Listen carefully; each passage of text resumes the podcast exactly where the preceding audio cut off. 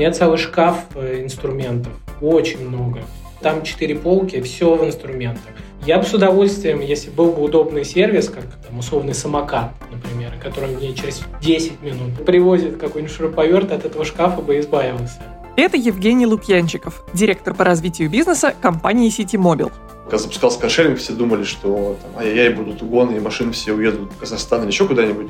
На самом деле нет. Это Эдуард Мингажев, операционный директор City Drive, популярного московского каршеринга такого уровня, как в Европе, там, в Великобритании, допустим, в США, людей, которые считают, что осознанное потребление это важно, там, и так далее, его пока еще нет. А это Александра Дорф, серийная предпринимательница, инвестор и бизнес-ангел, основательница сервисов Беру Share и Эдиес.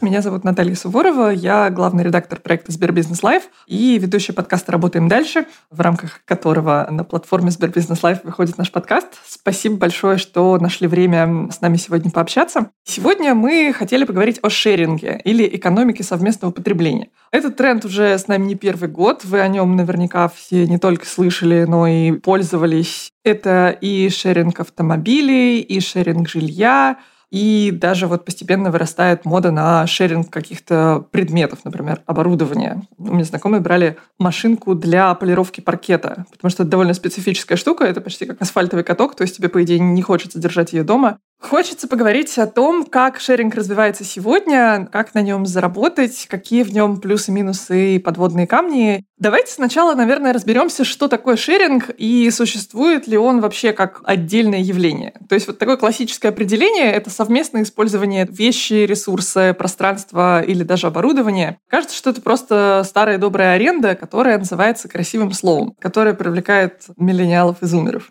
ну, есть такое какое-то ощущение, что вот взять в аренду это не круто, а пошерить очень даже. Даже недавно были шутки на тему, что зумеры изобрели библиотеку, шеринг книг, букшеринг.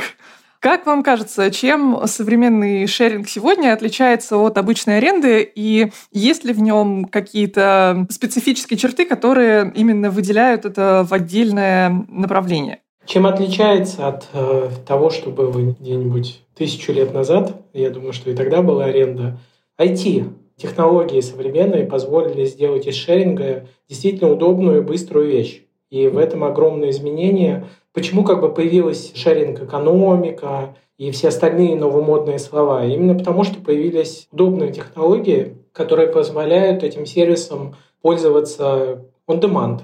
То, что у нас происходит э, с самокатами. Если раньше вам нужно было куда-то идти, договариваться, там, может, какие-то договора подписывать и так далее, оставлять какие-то предоплаты, то сейчас это все супер удобно, быстро, они везде стоят на улице, подошел, взял, арендовал. Я думаю, что основное, что позволило как бы шеринг экономики стать шеринг экономикой, это как раз технология. Вот мой такой простой ответ. То есть это именно digital составляющая, без которой шеринг превратился бы в обычную аренду. Сначала появление смартфона как класса устройства в нашем кармане, а потом все удобные приложения, магазины приложения, откуда можно все это скачать, QR-коды, также если говорить про самокаты, большое преимущество и то, что помогает нам быстро арендовать. Короче, целое огромное большое количество всевозможных технологий современных, именно IT-технологий или digital-технологий, если хотите, которые помогают вам очень быстро брать что-то в аренду. Мне кажется, что еще в шеринге есть такая важная часть, как э, некоторая экономика доверия. То есть речь идет именно о том, что вы берете не один предмет у компании в прокат, а именно, что люди делят эти предметы иногда друг с другом. То есть, например, если говорить об Airbnb, часть философии этой компании заключается в том, что люди доверяют друг другу, поскольку много пользователей. То есть за счет IT-составляющей э, ты можешь увидеть э, там, кто будет снимать у тебя жилье. Это некий нетворк, да, в котором люди оставляют друг другу комментарии, соответственно, повышается доверие. Ну, опять же, вот то, что я вижу сейчас у нас, и это там за свою часть интересно, как они доверяют автомобили, потому что это дорогостоящая такая штука. У меня попроще, там у нас самокат, его там стоимость от 60 до 100 тысяч рублей, там всякое тоже бывает с ними. Безусловно, я думаю, что это супер важная штука, не только как пир-ту-пир, да, такая шеринг-экономика, когда от пользователя к пользователю что-то передается. Я думаю, что тренд тут задали именно компании большие, которые начали что-то отдавать и увидели, что люди как бы готовы брать в аренду, не ломать это, возвращать в таком же состоянии, следить за арендованной вещью. Хорошо, как вот вы упомянули, основы шеринга существовали, в общем-то, сотни лет назад. Но именно сейчас, вот в последние 10 лет, наверное, он сформировался как явление, стал максимально популярен, и в нем появились э, достаточно большие деньги, и, главное, все больше направлений. Как вам кажется, почему именно сейчас шеринг стал такой, в общем, растущей сферой, и почему такой бум? Или это просто иллюзия? Мне кажется, лично ничего как бы фундаментально в потреблении людей не поменялось люди и раньше потребляли те же самые квартиры, автомобили и все остальное. Да? Просто для того, чтобы потреблять, это все как бы раньше нужно было этим владеть. И это довольно как бы тяжелая история с точки зрения капитала, капиталоемкая штука. И другого ничего не возникало. По сути, с появлением технологий, даже технологии это не главное, как мне кажется, просто поменялся способ дистрибуции всего этого. Да? То есть раньше нужно было ножками избегать во всех и им как что-то предложить, а сейчас, по сути, телефон в кармане все решает. Да? То есть сильно меняется как бы дистрибуция всего.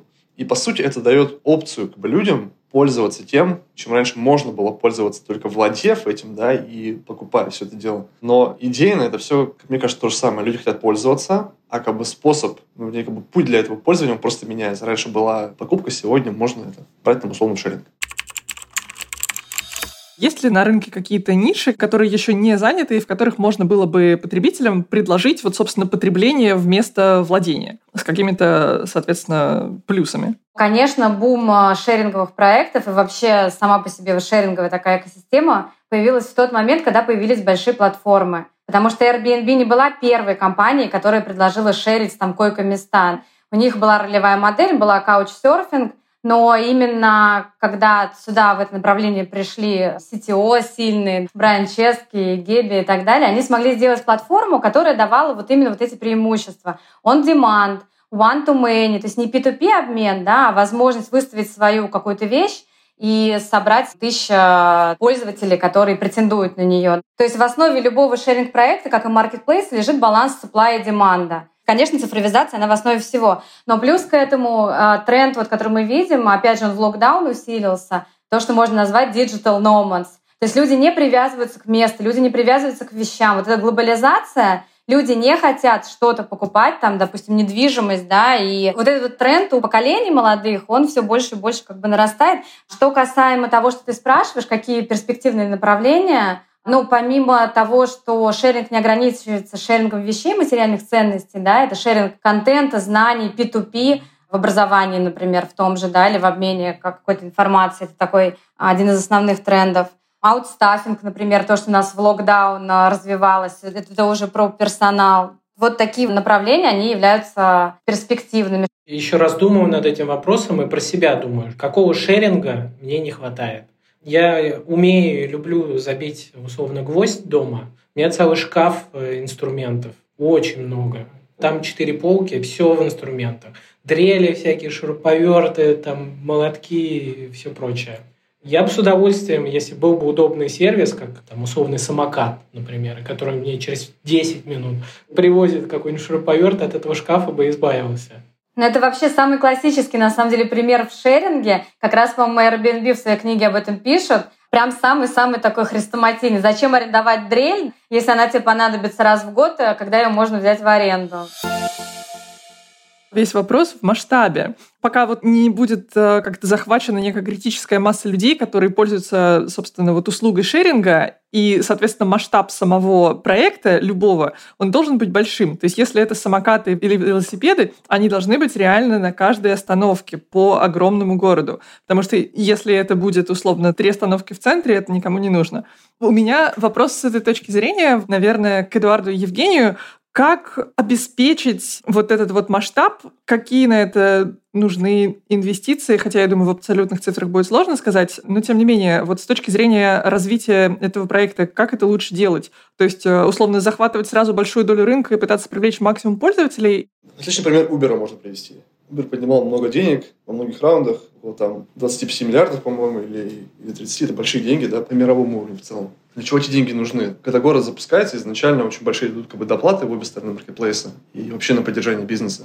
Но что Uber, самое главное, понял да, за свое время? Они поняли то, что выходя на определенный уровень бизнеса, масштаба в городе, да, как бы ты можешь экономику свою оптимизировать, как бы тем самым часть зарабатывать. И, собственно, как бы все их э, поднятия как бы, раундов следующих было для того, чтобы максимально быстро расти, за это время максимально сжимать этот путь, когда ты доплачиваешь за рост в на разные стороны бизнеса и тем самым как бы уменьшая себе суммарный берн, по сути, да, который ты тратишь для того, чтобы бизнес вышел хотя бы в ноль. То же самое здесь. Каршеринг, такси, наверное, самокаты. Важно просто добежать до определенной точки. Эта точка, она везде разная, она зависит от географии, она зависит от размера города, от типа бизнеса, от уровня операционной сложности бизнеса. Да? Но важно понимать, что пока ты не добежал, ты все равно будешь в минусе. Поэтому оцениваем, куда бежим, оцениваем, сколько нужно денег, бюджетируем, планируем, получаем деньги, побежали. Потом все, конечно же, пойдет не так, спланировали эту часть процесса, но вот как бы так оно, кажется, работает. Тут Женя, наверное, может больше дать деталей. Мне тут э, не так много всего добавить. Что мы видим, во всяком случае, вот как запускались э, самокаты? Все-таки это районы, опять же, технологии позволяют нам пользователю говорить, где можно оставить самокат и запарковать, где нельзя. Это GPS-технология, это смартфон, где пользователь видит, в какой район он может поехать. И таким образом мы можем, если у нас недостаточно на всю Москву, сейчас в Москве, вот если вы зайдете в наше приложение в Московской области, вы увидите 16 тысяч самокатов. Но это сегодня так. Еще в начале лета их было гораздо меньше. И мы не могли всю Москву покрыть этими самокатами. Они стояли бы, там, не знаю, по две штуки, и не было бы такой массового использования. Поэтому запускались районами. И отдельные районы, вот только там совсем в августе мы покрыли всю Москву самокатами, и сейчас практически везде можно и взять, и оставить самокат внутри МКАДа. Но это все шло поэтапно, и опять же технология все это позволяет сделать вот такой вот поэтапную раскатку, потому что действительно в Москве ну, очень много самокатов, только у нас там 16 тысяч, еще там у Вуша и у других игроков также там по 16, по 20 тысяч еще дополнительно. Это огромное количество, это огромные деньги, инвестиции, которые нужно туда вложить, хотя самокаты здесь со своей окупаемостью, они довольно быстро окупаются. Тут э, еще, мне кажется, важно понимать не только факт выхода на какой-то масштаб эффективность, да, еще важная штука – сетевой эффект в этом бизнесе. И ключевое, на самом деле, как мне кажется, это не шеринг, а как бы сам по себе как бы сетевой эффект. Например, как добавление там, еще одного самоката в систему, или машины в систему, или водителя в систему, оно создает еще больше ценности, да, и платформа сама себя, по сути, развивает. Да, как бы, чем больше машин, как бы, тем меньше, условно, у людей время ожидания и как бы, стоимости поездок, тем больше клиентов приходит, тем как бы, чаще они пользуются, и оно все как бы развивается очень динамично, и это колесо закручивается само по себе. То есть вопрос даже не в том, чтобы выйти на какой-то масштаб, где ты можешь операционно оптимизироваться и достигать там эффективности, а скорее в том, как, бы, как использовать сетевой эффект, чтобы быстро расти. И это, мне кажется, фундаментальный принцип и в такси, и в каршеринге, и в самокатах, и в курьерах, и, опять же, в Airbnb все как бы то же самое. Да, про самокаты мне не дает покоя одна история. Я достаточно долго пишу и писала о стартапах и малых бизнесах, и еще году в 2014, когда я работала в РБК, была компания, которая пыталась продвигать, собственно, шеринг самокатов. Семь лет назад это звучало довольно смело. Они пытались э, заходить, э, знаете, сначала вот в новых жилищных комплексах, допустим, на территории, чтобы это только было. Потом пытались как-то договориться с городскими властями. Потом пытались в каких-то других городах, вроде Берлина, это все развить, но было очевидно, что тогда это было слишком рано, ну, как мне кажется. Вот как подгадать этот правильный момент э, выхода на рынок? Очень интересный вопрос. Я могу рассказать, как этот момент был пойман в самокатах. Что изменилось с 2014 года? По сути дела, эти энтузиасты построили тот рынок, который есть сейчас. Правда, построили это на деньги инвесторов, и, вероятно, эти деньги им не вернули. Но тем не менее, что помогло нам из того опыта? Первое, там были использованы обычные самокаты, которые ну, любой человек может купить. А сейчас используются специальные доработанные самокаты. Там усиливаются части, которые максимально часто ломаются. И, соответственно, повышается утилизация этих самокатов. То есть это некий накопленный опыт, который сейчас пришел, и сейчас в шеринге вы уже не встречаете самокаты, которые можно купить обычно просто в ритейле. Это специально подготовленные на заводе, разработанные с компаниями шерингов самокаты на базе опыта, который они получают. Второе, если говорить про Россию, то у нас гораздо ниже стоимость труда чем в Штатах, где это запускалось. Соответственно, у нас дешевле сильно вся операционка, которую мы ведем. И это важный фактор, как бы операционка, это огромные расходы, потому что если у вас, как я говорил, 16 тысяч самокатов, их каждых нужно обслужить, каждый нужно зарядить, довести куда-то, починить и так далее. Это огромный фактор. Третье – это э, сами самокаты. Вот опять же, как изменилась их утилизация. Сейчас все или почти все, очень многие самокаты используют сменную батарею. Когда все это начиналось, там самокаты нужно было вести к розетке, его подключать. Сейчас вы видите на улицах э, самокатчиков, которые везут на другом самокате 30 батарей и подъезжают и меняют разом у всех 30 самокатов новые батареи. Опять же, технологии помогают. Если раньше вам нужно было на заводе там какую-то деталь, крючок газа э, заказывать, то сейчас его можно напечатать на 3D-принтере и заменить. И это тоже активно очень используется. То есть это какой-то накопленный опыт, э, который позволяет э, прийти вам к операционной эффективности и привлекательности для инвесторов.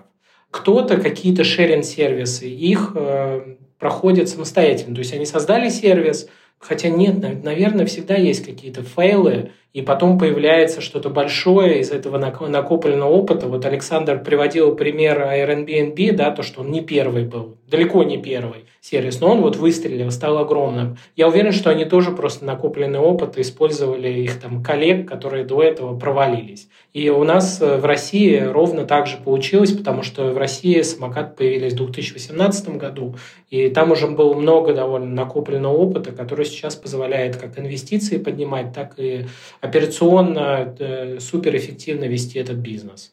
А если говорить, закругляя тему ниши самокатов, вот сейчас действительно большое количество компаний в ней уже предлагают свои услуги. Как вам кажется, новая компания есть там еще куда вклиниться? Есть какой-то простор или, по сути, уже потребность э, удовлетворена? Очень быстро консолидировался рынок. Мы еще в начале года не предполагали, что рынок в этом году консолидируется. Мы думали, что он консолидируется, наверное, в 23-м где-то году, может быть, там в середине сезона 22 года. И в итоге сейчас видим, что он консолидировался, по сути, в двух игроков.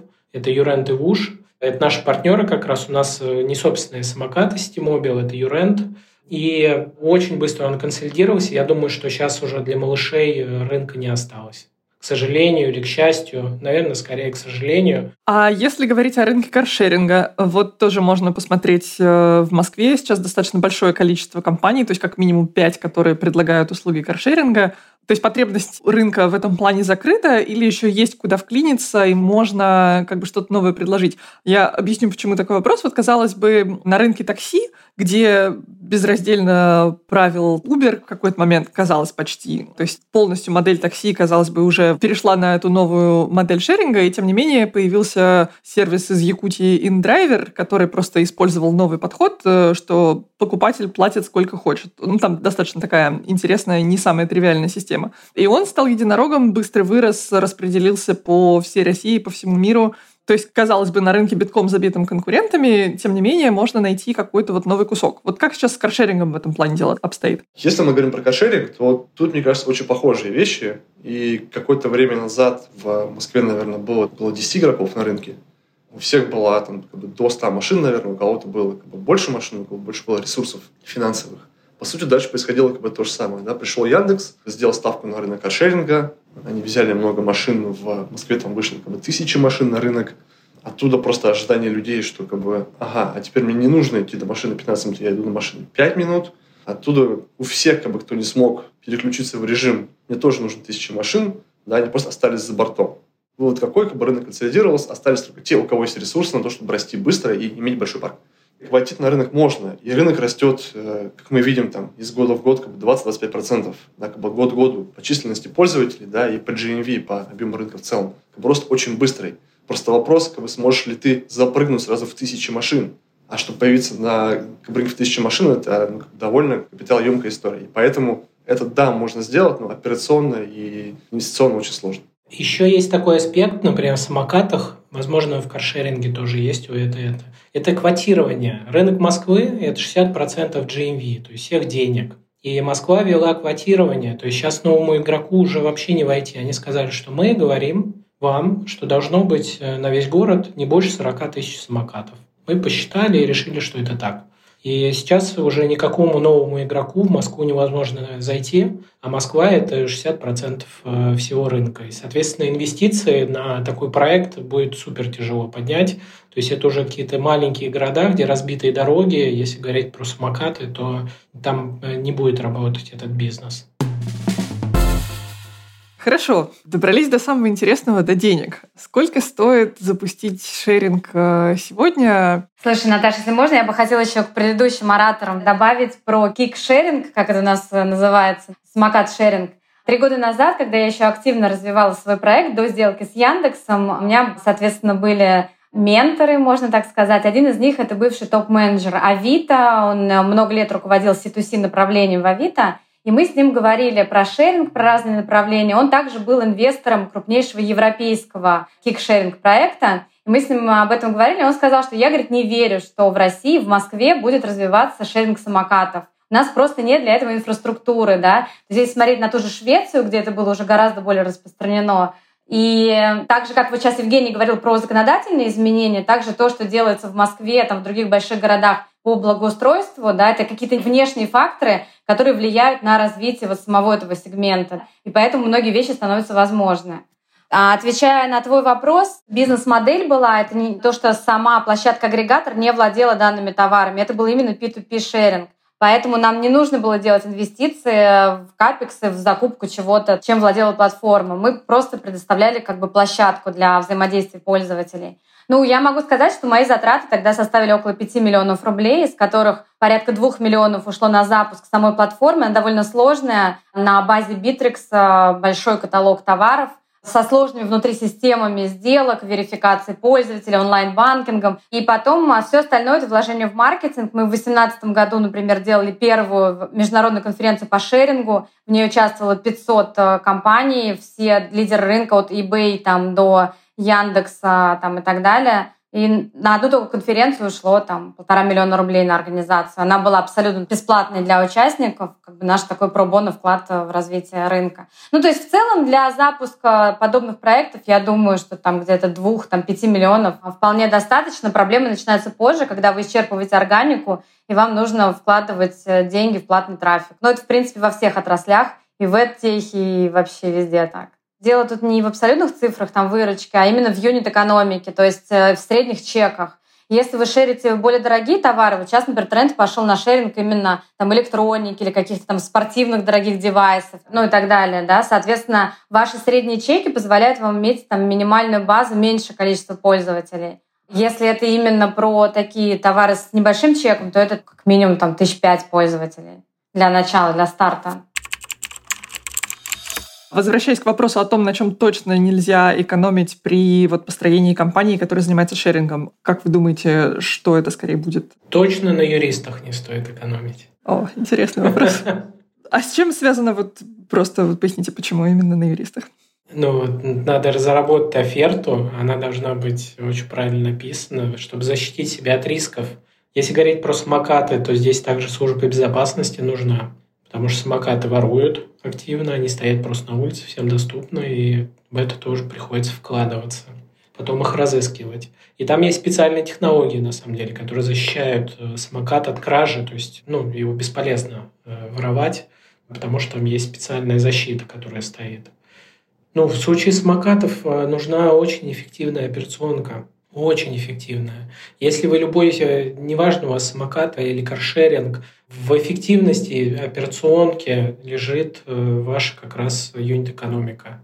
Потому что машину или самокат вы берете в кредит или в лизинг, у вас понятные платежи, Дальше у вас есть утилизация этой машины и есть остальные косты, которые вы несете. В частности, вот операционная, не знаю, офис там и все остальное. А в каршеринге как дела обстоят, э, Эдуард? Это тоже в основном э, вот именно такие капитальные затраты, связанные с содержанием машин, э, техосмотрами и всем прочим? По расходам здесь как бы ну, все понятно. Да? Если говорить про каршеринг, то тут как бы топливо, которое мы льем, машины, чтобы клиенты могли пользоваться ими всегда.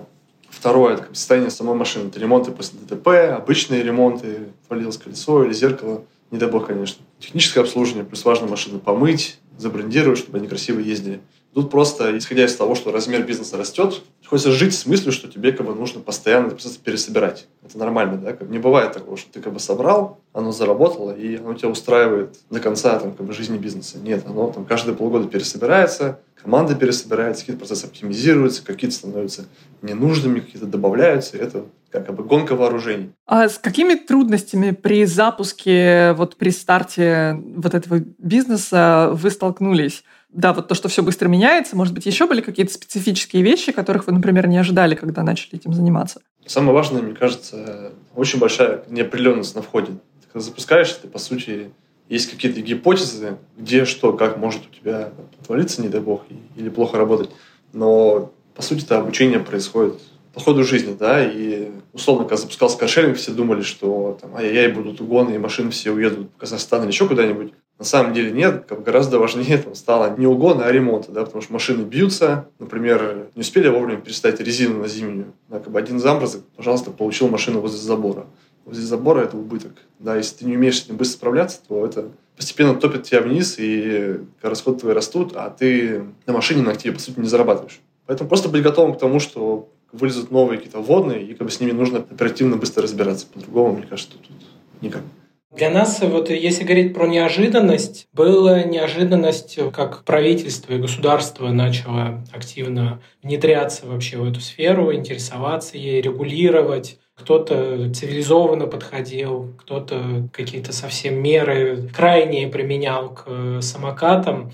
И в середине сезона, мне кажется, самокаты стали просто угрозой национальной безопасности. Такое ощущение было. Да, был какой-то вал негатива и в соцсетях, я замечала, да. Да, да, да, абсолютно. При этом он необоснованный был. Потому что вот этих случаев, когда у нас э, поездки все застрахованы, поэтому мы отлично знаем, когда кто-то попадает в какие-то неприятности. Во-первых, у нас всего 6% обращений да, там, в страховую компанию, они по отношению других лиц, к другим лицам, то есть кого-то сбили условно. То есть это очень малое количество, и это и, там десятки этих обращений было за весь сезон. Соответственно, остальной процент это просто люди сами были, э, которые упали, там в яму попали. Ну вот э, для нас неожиданностью вот эта часть была, и ну, пиар-ресурса довольно много пришлось на все это потратить, чтобы все это потушить, объяснить э, и поменять э, общественное мнение, потому что нас это, конечно, не устраивало, что происходило вокруг самокатов. И это абсолютно незаслуженная была слава такая, Наверное, в каждой компании есть человек, который скажет, меня чуть ваш самокат не сбил. Вот я там с друзьями встречаюсь, они обязательно говорят, кто-нибудь находится, кто мне об этом говорит. Но как бы, когда дорогу вы переходите, наверное, вас тоже постоянно кто-то что-то не сбивает. У всех есть тоже такие ситуации. Конечно, самокатов становится больше, но вот мы по числу обращения, по количеству поездок, это вообще ну, абсолютно мизерный процент, когда случаются какие-то неприятности. Саша, расскажи, пожалуйста, вот свою историю с Share. С чем ты столкнулась в процессе создания стартапа вот C2C, то есть э, от пользователя к пользователю по шерингу одежды? И чем в итоге история закончилась? Потому что сейчас Share больше не работает, насколько я понимаю, да? Ну, опять же, я соглашусь с Евгением, я с ним сегодня все время соглашаюсь, что нужно прорабатывать юридические аспекты в случае с C2C-платформой — это в первую очередь законы о персональных данных, всякие дисклеймеры там и так далее. У нас это было хорошо проработано с э, хорошим юридическим агентством, проблем не было. Проблема была в другом, то, о чем как бы ты говорила, что рынок еще не был готов. Он не был готов три года назад, он не был готов два года назад. И мы стартовали как бы с очень такого комьюнити, мы собрали, видимо, знаешь, так спылесосили органически с рынка всех таких евангелистов, людей, которые были готовы к этому. Вот мы этих пользователей всех собрали, и э, как бы дальше уже просто сама по себе эта воронка сузилась, и оказалось, что, в принципе, этих людей пока недостаточно. Я дальше делала каздевы, и оказалось, что большинство людей в России все-таки э, со средним достатком, чуть ниже, чуть выше, они все-таки предпочитают покупать новые вещи. То есть такого уровня, как в Европе, там, в Великобритании, допустим, в США, людей, которые считают, что осознанное потребление это важно, там, и так далее, его пока еще нет.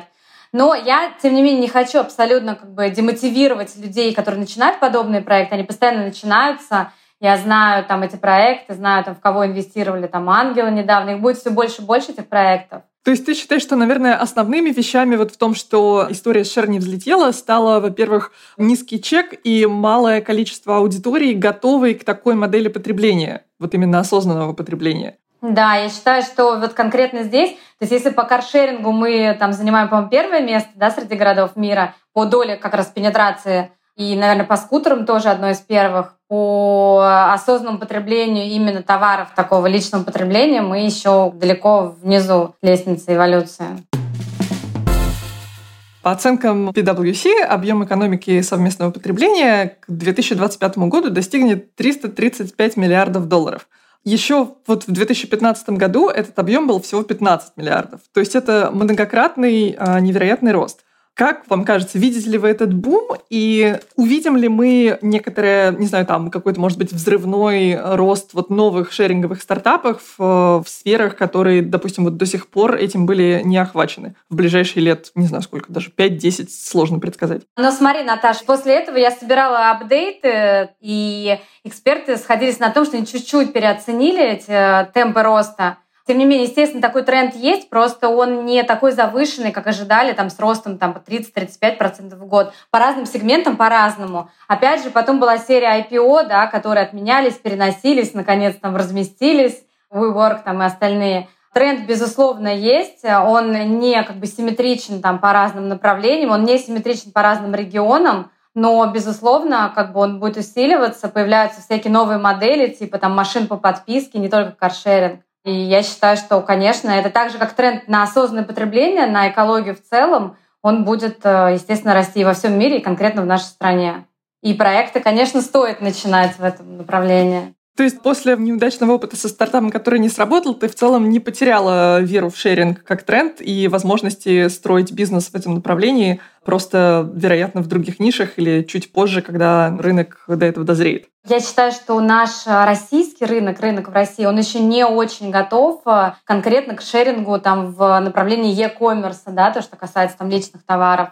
И э, я думаю, что это там займет еще лет пять, наверное, чтобы в массовое сознание пришла вот такая модель э, потребления. Хотя я говорю, новые проекты появляются, и там одежда по подписке та же самая, шеринг даже там личных вещей. Чуть-чуть надо еще подождать. И вопрос, соответственно, к Эдуарду и к Евгению. Как мы сегодня говорили, рынок э, и самокатов, и каршеринга в Москве практически консолидирован. Туда очень тяжело попасть новичкам. Вот как вам кажется, сейчас это направление находится как бы на пике своего развития или куда оно движется? Чего мы можем от него ожидать в ближайшие несколько лет? Если говорить про каршеринг, то да, мы находимся на пике, но опять же там из года в год видно, что как бы скорости роста рынка, они там около 25%, что как бы очень быстро, да, и как бы просто происходит за счет того, что просто другие слои населения как бы, принимают эту услугу условно и тоже начинают пользоваться. Например, раньше это было популярно у людей от 18 до 25 лет, а как бы сегодня мы видим, что все население начинает пользоваться.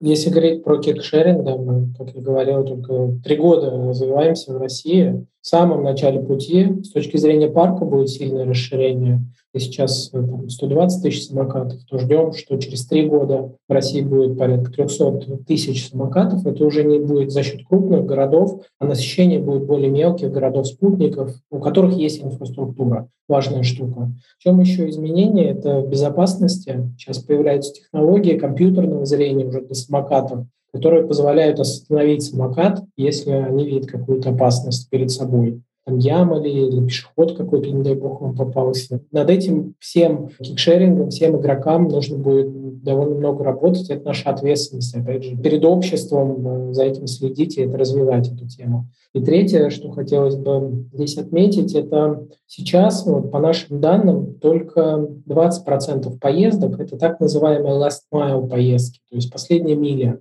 от дома до метро. И 80% — это прогулочные поездки. Э, изначально, ну, во всяком случае, Ситимобил оказался в этом бизнесе не для прогулочных поездок. Мы для того, чтобы развивать кикшеринг как э, последнюю милю. Нам интересно, нам важно заменять э, поездки на 2-3 километра до метро, от дома вашего самокатами. Абсолютно бесполезно гнать двухтонную, там, полуторатонную автомобиль для того, чтобы вы проехали 3 километра. И наша задача будет в ближайшие годы сделать из самокатов для того, чтобы они стояли на улице для прогулок, а, чтобы они выполняли именно роль транспорта внутри города. Вот это наша задача на ближайшие 2-3 года, и я уверен, что мы с ней справимся. Как человек, который в Москве живет не очень близко к метро, мне кажется, что в этом очень много смысла. С другой стороны, все еще не могу представить, как я бы подсадила на это, например, своих родителей. Но, наверное, это тема другого подкаста. Если мы пересадим даже всех до там, 40 лет, это уже будет огромное дело, как для города, так и для инфраструктуры э, города и для всех жителей этого города. Разгрузим дороги и все остальное. Я верю, что мы делаем полезное и зеленое, в том числе дело в плане экологии. Это был подкаст «Работаем дальше» о трендах. Сегодня мы говорили о шеринге, и услышимся через пару недель. Работаем дальше.